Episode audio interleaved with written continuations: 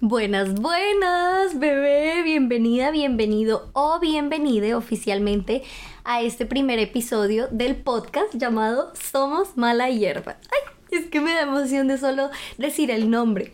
Em, bueno, bebé, por fin salió este primer episodio que yo te he estado prometiendo desde hace como una semana. Ya por fin salió. Y aquí estás. Y aquí estás escuchándome y agárrate duro porque lo que te voy a decir no es exactamente lo que estás esperando que te diga. bueno, yo te voy a ser sincera, yo tenía un script perfecto ya, súper escrito, para em, empezar este primer episodio, tocando ciertos temas, hablándote de ciertas cosas, pero me decidí por no seguir el script. Y literal aquí estoy improvisando, estoy mirándome al espejo mientras, mientras grabo este episodio. Eh, y te voy a contar lo que se ha sentido y cómo se ha sentido mi última semana. Resulta que yo te prometí que te iba a sacar el podcast el sábado 14 de enero. Ese era el plan. Eh, yo había escogido esa fecha porque es una fecha que es súper importante para mí y yo dije yo quiero que el podcast cumpla aniversario siempre ese día. Resulta que yo grabé el episodio, lo dejé listico, ta, ta, ta, y cuando voy y lo veo, el episodio todo quedó en silencio. O sea, se grabó, pero en silencio todo en mute. Entonces el programa pues obviamente em, como que colapsó, no sé qué pasó y no lo grabó pues como yo lo había grabado, sino que me dejó todo mute, así que me tocó borrar el episodio y volverlo a grabar. Lo grabé como dos veces, de nuevo, y no sé, entré como en una pequeña crisis de ansiedad. y por eso es que por Instagram te decía como bebé, te lo subo eh, tal día. No, hoy no te lo subo, te lo subo mañana. No, te lo subo mañana. Y me puse a pensar como de, hey, ¿yo por qué estoy procrastinando tanto? O sea, ¿por qué estoy mandando este proyecto cada vez más lejos, cada vez más lejos, cada vez de que mañana, mañana, mañana?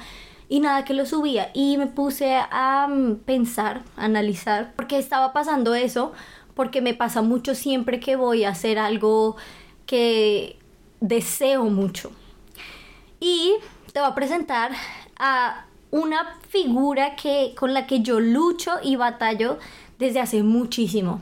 Y yo creo que tú también la debes conocer. Esta figura se llama el síndrome del impostor. Este personaje a mí me ha tenido esta última semana agarrada de las tetas, literal. Toda esta semana he estado eh, procrastinando precisamente por eso, porque el síndrome del impostor me dice, hey, pero ¿Qué tal no quede bien grabado? ¿A quién le va a importar lo que tú estás diciendo? Em, segura que tienes la información correcta para empezar un podcast y hablarle a la gente, enseñar cosas, eh, qué tal a la gente no le guste, qué tal esta idea que tú tienes de lo que va a ser tu podcast no resulte siendo nada y fracase todo y te vayas prácticamente a la mierda. Y bueno, estas palabras son las que me dice todo el tiempo ese síndrome del impostor.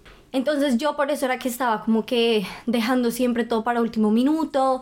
Em, no sé, como que siempre decía lo voy a subir y no lo subía, pero bueno, bebé, yo decidí dejar el script que yo tenía escrito para este episodio, lo dejé a un lado y literal te estoy hablando como es.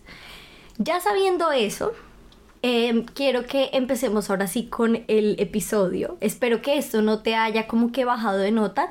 Em, solo que quiero que este espacio realmente sea un espacio de autenticidad y de transparencia. tenemos suficiente en las redes sociales de cosas que no son reales, de vidas perfectas, de personas perfectas, de proyectos perfectos y exitosos, de gente que ha alcanzado, no, pues la cúspide del éxito. Y creo que esa no es la forma en la que yo quiero empezar este podcast. Y me estaba sintiendo muy mal estos últimos días y realmente no, no quería como venir aquí a echarte chistes y echarte cháchara sabiendo que en el fondo me estaba sintiendo como una mierda.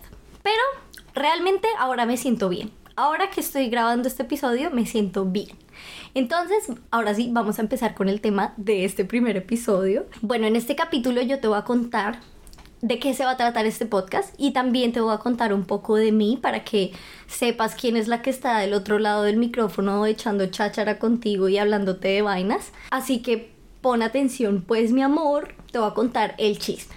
En este podcast vamos a hablar de todo eso que como mujeres y personas con vulva nos ha impedido ser. sentir y ser como nos gustaría ser. Vamos a derribar mitos, vamos a romper tabúes, vamos a hablar de temas que nos lleven a soltar tanta, tanta vaina, tanto prejuicio que nos, se nos ha puesto encima por el hecho de haber nacido con una vulva. Vamos a deconstruir ciertas ideas impuestas y vamos a poder conocer a la mujer libre que todas tenemos dentro. Esa mujer libre que está dentro, pero la tenemos encapsulada como en una cárcel de prejuicios, de cosas impuestas por la sociedad, de lo que debemos decir, lo que no debemos decir, cómo nos debemos portar, cómo se comporta una mujer, qué dice una mujer, qué hace una mujer. Y no, esta mujer está ahí y ella tiene ganas de salir, ella está que se baila, marica, hay que soltarla, hay que zafarla porque ella está ahí como con toda esa libertad en sus manos, pero no la ha podido sacar precisamente por tanta cosa que nos ponen encima. Entonces, en este podcast vamos a hablar de esas cosas que a veces nos ha tocado aprender a la fuerza, estas cosas que nos habría gustado pues que alguien nos dijera cuando éramos niñas, cuando éramos adolescentes. Vamos a hablar de amor, de relaciones, de espiritualidad, vamos a hablar de salud mental, vamos a hablar de sexo, vamos a hablar de la relación con nuestro cuerpo, vamos a hablar de emigrar a otro país, de salud sexual y reproductiva, eh, bueno, vamos a hablar de muchos temas supremamente interesantes para nosotras como mujeres.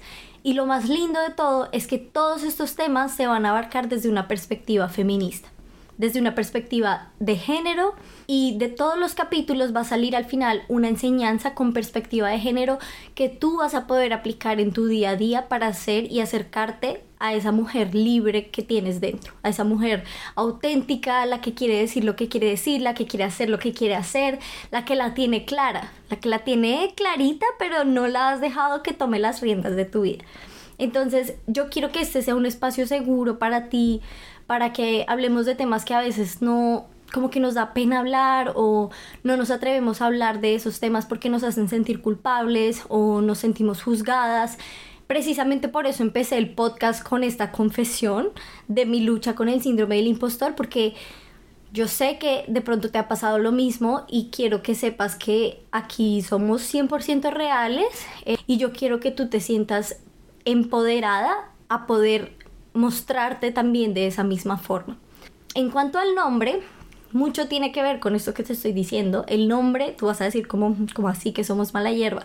Bueno, el nombre mala hierba salió como una forma de reivindicar la diferencia, de reivindicar quienes pensamos diferente. Siempre se ha escuchado este término como algo malo, ¿no? Como ay, esa, vieja re mala hierba, o, esta es la oveja negra de la familia, o la mala hierba de la familia. Bueno, en Latinoamérica se usa mucho este término para catalogar a las personas que no cuadran con su, entorno, ¿sí? Que, que no, no, cuadran, digamos, con su entorno familiar o que no, no cuadran con lo que la sociedad dice que debería ser alguien.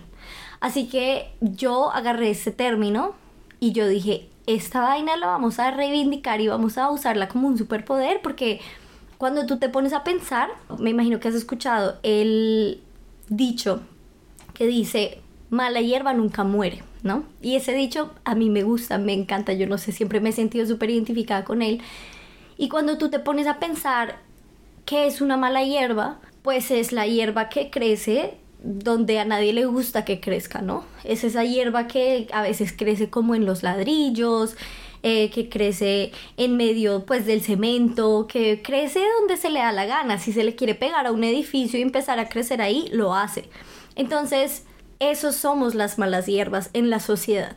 Personas que queremos crecer por otros lados y a la gente que, que se acopla mucho a los moldes estipulados por la sociedad, pues obviamente les fastidia un montón que hayan personas que quieran llevar la contraria, que hayan personas que quieran buscar otros caminos, que hayan personas que quieran crecer por otros lados. Entonces, eh, precisamente por eso puse el nombre, Somos Mala Hierba, porque mm, quiero que pensemos en nosotras como esa hierba que va a empezar a crecer donde se le dé la gana. ¿Sí? Ya no va a venir nadie a cortarla, ya no va a venir nadie a decirle, hey, tú crece por acá, tú crece por acá, no. Ya esta hierba, tú y yo, somos unas malas hierbas que van a crecer donde se les pegue la gana. Y por eso creé este podcast, para que nos unamos y sintamos esa fuerza de lo que es ser una persona mala hierba es ser una persona que se va por otro lado, que lleva la contraria en muchas cosas, una mujer que hace lo que se le dé la gana hacer y no lo que le dijeron que tenía que hacer. Entonces, yo me presento ahora. Yo soy Alex, soy de Bogotá, Colombia. Voy a ser tu host a lo largo de este podcast. Eh, claro, no van a ser siempre monólogos míos, así como el de ahorita, sino que también voy a traer invitados, invitadas, invitades muy, muy, muy importantes que vienen con unos temazos para que cada vez, o sea, literal, que cada vez que tú escuches un episodio de Somos Mala Hierba, se te vuele la cabeza. Bueno, yo vivo en Alemania desde hace seis años y mi vida ha pasado por muchísimos altibajos desde que estoy aquí porque me vi como obligada a crecer muy rápido, ¿no? O sea, yo a los 18, ya casi, bueno, a los 17 ya estaba fuera de Colombia, explorando la vida. y mm, el hecho de llegar aquí tan chiquita, yo llegué aquí a los 18, me empujó muy rápido como a la adultez, a la vida. Y eso me hizo también aprender muchas cosas, eh, muchas de esas a los golpes pero siempre he sentido que todas las cosas que yo he vivido a lo largo de esta experiencia las he vivido por una razón y siento que merecen ser compartidas porque yo estoy segura de que o a ti o a una amiga tuya o a tu mamá o a tu hermana o a alguna persona, alguna mujer de tu familia, de tu entorno, le ha pasado algo de lo que a mí me ha pasado. No digo que la vida me ha cogido a patadas, pero me ha cogido como a cachetaditas. Eh, bueno, te cuento un poquito de mí. Yo eh, soy un alma vieja. Yo creo que ya voy por allá como en mi décima vida. No sé qué tanta vaina yo tendré que aprender, pero aquí estoy de nuevo. Y gracias a esa misma curiosidad que he tenido, he aprendido muchísimas cosas, ¿no? Entre tanta cachetada que me ha dado la vida, he aprendido muchas cosas. Obvio, sigo teniendo mil cosas más que aprender, o sea que estoy preparando mis cacheticos para otras cachetadas más de la vida, pero ya por lo menos no voy a estar sola. Tú vas a estar recibiendo esas cachetadas conmigo, pero tranquila que a ti no te van a doler. Yo me llevo el dolor, tú te llevas el aprendizaje. Bebé, así funciona este negocio. bueno, y para em, que tú me conozcas un poquito más a fondo, unas amigas y un par de familiares me ayudaron con unas preguntitas em, que yo te voy a responder para que tú conozcas un poquito más de mí, ¿vale? Entonces vamos a empezar con la primera pregunta. ¿Cómo naciste y cómo creciste para ser quien eres ahora? Bueno, yo ya te conté un poquitico así como de mi vida, pero eh, conforme a mi familia, yo crecí en una familia muy liberal, o sea, muy liberal en el sentido en que me permitían muchas cosas, o sea, más bien como una familia muy permisiva. Mis padres fueron unos padres que, o sea, si bien me ponían mis límites, igual me dejaban hacer de todo. No me acuerdo muchísimo como de mi infancia, pero me acuerdo bastante de mi adolescencia y recuerdo que en ese tiempo de mi adolescencia mis papás me dejaron hacer cuánta locura se me pasaba por la cabeza. O sea, mi lugar, en mi casa era el lugar donde siempre se hacían las fiestas. Incluso mis papás me, le ayudaban a mis amigas hablando con los papás de ellas para que nos dejaran hacer cosas, o sea, para que ellas las dejaran salir, ¿no? Entonces ellas eh, le llamaban al teléfono a los papás de mis amigas y eran como, no, sí, sí, ellas van a estar aquí tranquilas, haciendo pijamada, em, van a comer maispira y se van a acostar a dormir, ¿no? Y los papás de que sí, sí, vale, listo, listo. Entonces, claro, ellas venían, se quedaban aquí, en mi casa, y bueno, que comience la fiesta mi mamá me acuerdo mucho que me decía como, bueno, nena, yo las ayudo, pero ustedes tengan cuidado que no vayan a hacer tanta locura porque después los papás de estas niñas se nos vienen encima, ¿no? Y yo, y yo sé que sí, sí, mami, tranquila. Y echa la locura, ¿no? Pero nos metimos en problemas muy poquitas veces, entonces eso es chévere. Eso me dio una confianza en mí misma como que yo miro atrás y digo, wow, con razón salí así de loca, ¿no? O sea, como que no se me pusieron eh, ningún tipo de límites o sea, sí se me pusieron límites, pero no fueron esos límites de eso está prohibido, sino era más como de hasta acá puedes hacer, pero en caso de que la cagues, aquí estamos, ¿sabes? Entonces yo siempre me sentí muy respaldada en ese aspecto y por eso mismo me volví como muy autocontrolada, ¿sabes? Y también me convertí como en la mamá del grupo, ¿no? Porque entonces yo también me preocupaba mucho por mis amigas, claro que a veces me volvía re loca, pero casi siempre era como la que menos loca estaba para cuidar a mis amigas también, ¿no? Y para cuidarme a mí misma. Entonces, em, esa fue mi adolescencia. Más adelante, antes de venirme aquí a Alemania, yo me fui a Canadá por, unas, por unos meses y no sé, estaba como perdida de la vida. Yo sabía que me quería ir del país porque mi hermana se fue de, Colombia también a los 18. Entonces en mi familia siempre estuvo como muy claro que pues el destino era irse, ¿no? Y que mis papás tenían muy claro que a veces el futuro es mejor en otro país, lastimosamente Latinoamérica y en especial pues Colombia tiene unas condiciones que no siempre son las más aptas para uno crecer profesionalmente, para estudiar, para vivir. Entonces, pues siempre estuvo en mi familia como muy, muy claro que la idea era irse. Entonces, bueno, yo me fui a Canadá y yo no sabía, no sabía para dónde quería irme, entonces hice un cuadre con mi tío y mi tío me dijo, bueno, quédate aquí, cuídanos a los niños, trabaja de niñera para nosotros y en ese tiempo pues tú vas viendo qué es lo que quieres hacer. Entonces hicimos eso, pero yo tenía, a mí me había picado un bicho que era el bicho de irme a Islandia. Yo no sé por qué yo estaba obsesionada con Islandia. Yo creo que en algún momento vi alguna revista o leí algo que me hizo pensar que Islandia era como el mejor país del mundo y yo sí o sí lo tenía que ir a conocer. Entonces yo cuadré con mi tío y con mis papás que yo listo, yo le trabajaba a él de niñera, pero a cambio pues él me ayudaba a financiar un poco de este viaje a Islandia que yo quería hacer, ¿no? Entonces mis papás, eh, mi tío y mi otro tío que también vive ahí me lo financiaron entre los tres. El caso fue que pues yo me hice a la idea de que yo me iba a ir para Islandia y bueno, así fue. Se logró, eh, me fui para Islandia no, muy loco. O sea, ese viaje literal fue como, como el, el momento en el que mi ser dijo, Marica, esto es lo tuyo. ¿Sabes? Como que mi alma descubrió esa libertad que hasta el sol de hoy la tengo viva y coleando. Y mm, me fui, me fui a Islandia a los 17 años, o no sé si creo que ya tenía 18, no estoy segura, pero bueno, me fui con una mochilita, me fui dos semanas a Islandia sola, mi primer viaje sola, sola, sola. O sea, yo ya había viajado sola, haz de cuenta de Colombia a Canadá, pero en Canadá siempre me esperaba mi familia, entonces pues era como nada más un...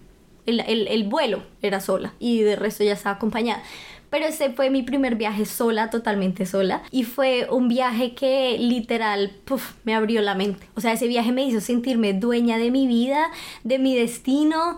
Y yo me prometí que así yo me quería sentir para siempre. O sea, yo dije, yo me quiero sentir siempre con este poder sobre mí misma, con esta aventura, con estas ganas de aventura, con estas ganas de vivir. Y bueno, trabajo todos los días para que eso se mantenga vivo en mí. Entonces, claro, obvio, yo tenía miedo. No te preocupes, bebé, que yo no era una loca loca. O sea, yo era una loca con miedo, pero pues era más loca que con miedo. Entonces, igual yo me fui, me fui con miedo y todo. Em, tenía un hambre de, de aventura gigante. Y en ese viaje yo hice lo que yo más quería hacer. Entonces yo me fui a ver las ballenas, eh, me fui a una laguna que se llama Blue Lagoon, que es una laguna muy famosa en Islandia, que creo que fue esa foto la que yo vi en algún momento en una revista que me hizo querer ir a Islandia. Eh, vi las auroras boreales, preciosísimas. Me quedé por primera vez en un hostal, eh, nunca me había quedado en un hostal, la primera vez fue en ese viaje. Conocí muchísimas amigas y amigos que hasta el sol de hoy todavía les eh, tengo mucho cariño y todavía seguimos en contacto. Obviamente, mi amor, yo en este viaje practiqué mis habilidades de coqueteo. Mm, mm, mm, claro que sí, me levanté unos islandeses, probé carne islandesa. Ah, you know what I mean. y bueno, o sea, me enloquecí. Y cuando regresé a Canadá, claro, regresé a Canadá con la mente súper abierta, con la mente, con las ganas de vivir a lo loco. Entonces ya eh, después me quedé unas semanitas más y regresé a Colombia, ya con la mente fresca para escoger a dónde yo me iba a ir, porque la idea era que yo me fuera a Canadá, pero económicamente les quedaba muy pesado a mis papás. Entonces ellos dijeron, no, bebé, tienes que irte a estudiar a otro lado porque nosotros si no nos vamos a quedar en quiebra por pagarte la universidad. Entonces, bueno, yo me puse a buscar, yo no sé ni cómo llegué a Alemania, pero aquí estoy. Y ya van a ser casi seis años en un abrir y cerrar de ojos viviendo aquí.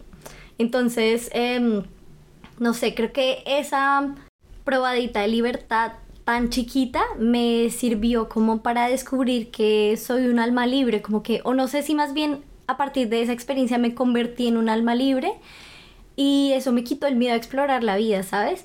Eh, también me volví una persona muy mente abierta, em, eso también me hace ser una persona que no juzga y soy muy abierta al debate, soy muy abierta a la conversación, me gusta mucho Em, ver otras perspectivas, me gusta ver otras realidades y soy como muy tolerante, muy flexible en esas cosas.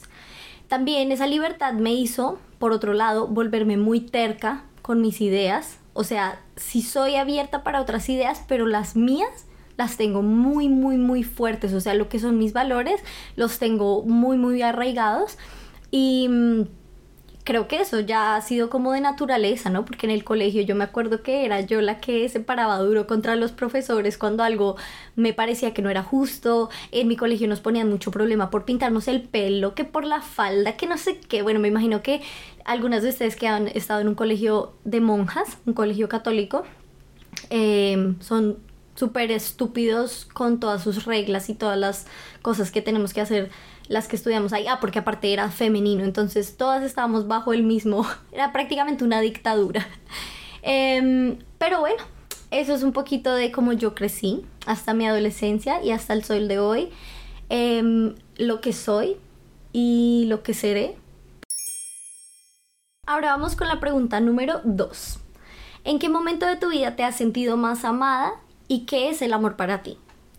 Bueno, voy a tratar de responderla como más cortica porque yo me extiendo con eso de las cosas que tienen que ver con el amor, porque soy una romanticona. no, pero, pero igual sí me extiendo. Eh, bueno, ¿qué es el amor para mí? Para mí el amor es valorar a esa persona que tienes al lado, ya sea tu pareja, tu amigo, tu amigue, lo que sea, por quién es y no por quien tú quisieras que fuera. Para mí yo creo que ese es el amor no idealizar a una persona y conocerle porque tienes curiosidad de ver quién es y no porque le quieres acomodar en un molde que te sirve a ti. Eh, para mí el amor es también cuando las personas me tienen en cuenta. Para mí yo muestro el amor también así, teniendo en cuenta a las personas de que, ay, a mi amiga tal le gusta eso, entonces le voy a, le voy a llevar esto. O em, a mi amiga no le gusta que yo le llame, entonces no le llamo, mejor le escribo y así, ¿no? Como que tener en cuenta pequeñas cositas. Para mí eso es el amor. Y precisamente en esos momentos es donde yo me siento más amada. Digamos, cuando viajo a Colombia, ¿no? Cuando regreso a visitar a mi familia, a mis amigas, todos son como, bueno, eh, vamos a tal restaurante y ya tienen reservación en el restaurante donde saben que me encanta. O vamos a hacer tal plan, porque en algún momento les dije que quería hacer ese plan. O, sabes, como que literal me tienen tanto en cuenta que yo siento que ellos planearon como un viaje completo para mí. Sin que yo tenga que hacer nada, ya ellos son como que vamos a esto, hagamos esto, playa, no sé qué, todas las cosas que yo quisiera haber dicho, hey, hagamos eso, ellos lo hacen primero. O cuando, digamos, mis amigos son como, bueno, vamos a rumbear y ya saben a qué lugar yo quiero ir, qué fiesta quiero ir, ya saben todo. Entonces, eso me hace sentir muy lindo. O digamos aquí en Alemania el año pasado que tuve mi cumpleaños, en, julio, yo cumplí en julio y hice como un picnic así chiquitico y todas mis amigas me dieron regalos que se nota que se sentaron a pensar qué le gustaría a ella, ¿sabes? Como que no fue así de que mm, toma un regalo, toma plata, toma lo que sea, que bueno, igual tampoco tengo nada en contra de que me den platica, pero fue muy lindo ver que cada una se esforzó en pensar que algo, o sea, algo que a mí realmente me gustaría, como esa tenida en cuenta, creo que me siento más amado cuando me tienen en cuenta, cuando me siento como que me recuerdan o, o cuando siento que mi ausencia hace falta en un grupo de amigos, por ejemplo. Cuando siento que no es como que, ah, sí, bueno, X, Alex no vino, sino es como, ay, ¿y por qué no vino Alex? Y tal. Y así me siento amada, así me siento importante y precisamente así muestro también mi amor a las otras personas. Vamos con la pregunta número 3. La pregunta número 3 es, ¿cuál es esa lección de vida que te costó mucho aprender?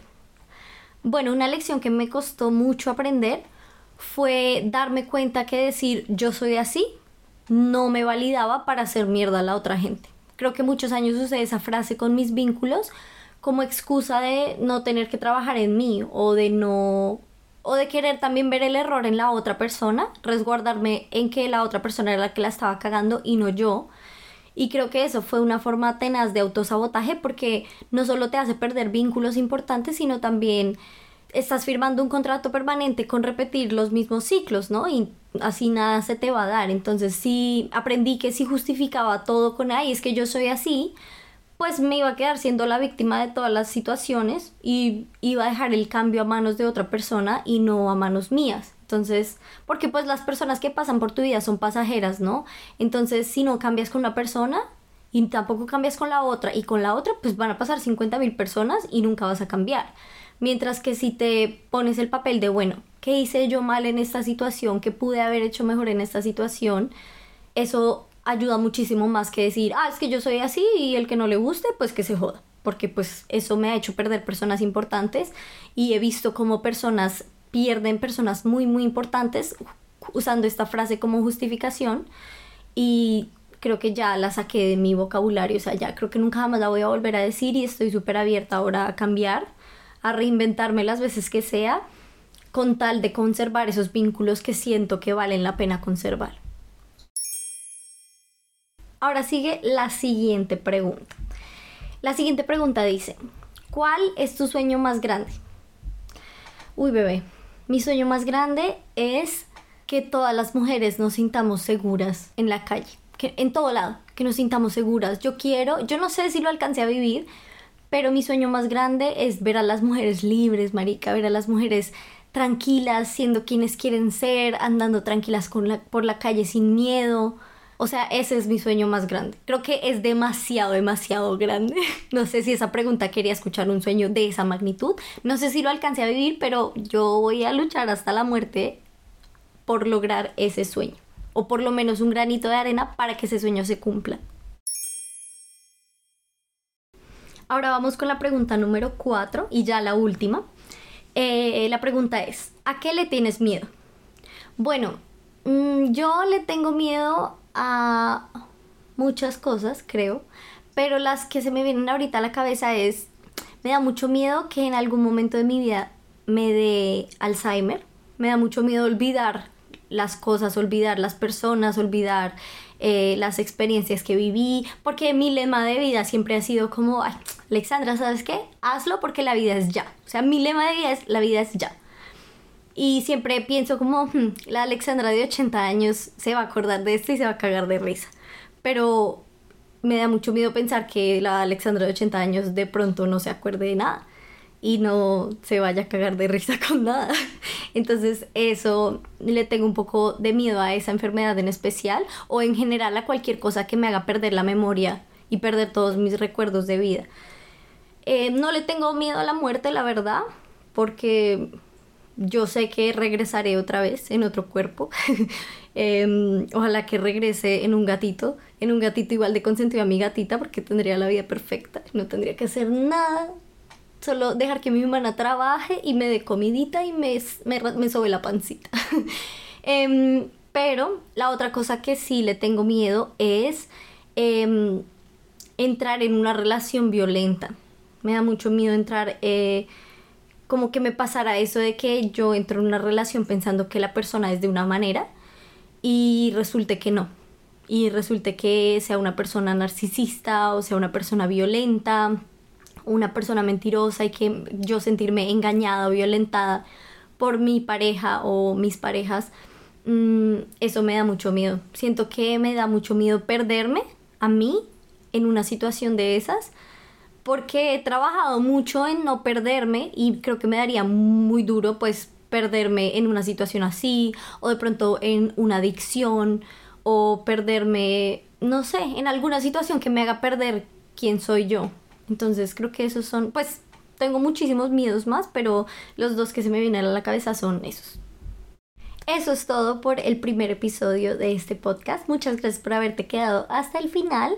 Ya sabes más o menos de qué vamos a hablar en este podcast, así que pilas pues, vamos a ponerlo todos los miércoles en la plataforma donde me estés escuchando. Si te gustaría ser parte de un episodio como invitada, si tienes algo que contar, no dudes en mandarme un mensajito todas las historias cuentan, todas las historias valen. Y bueno, nos escuchamos entonces todos los miércoles aquí. Un besito, chao.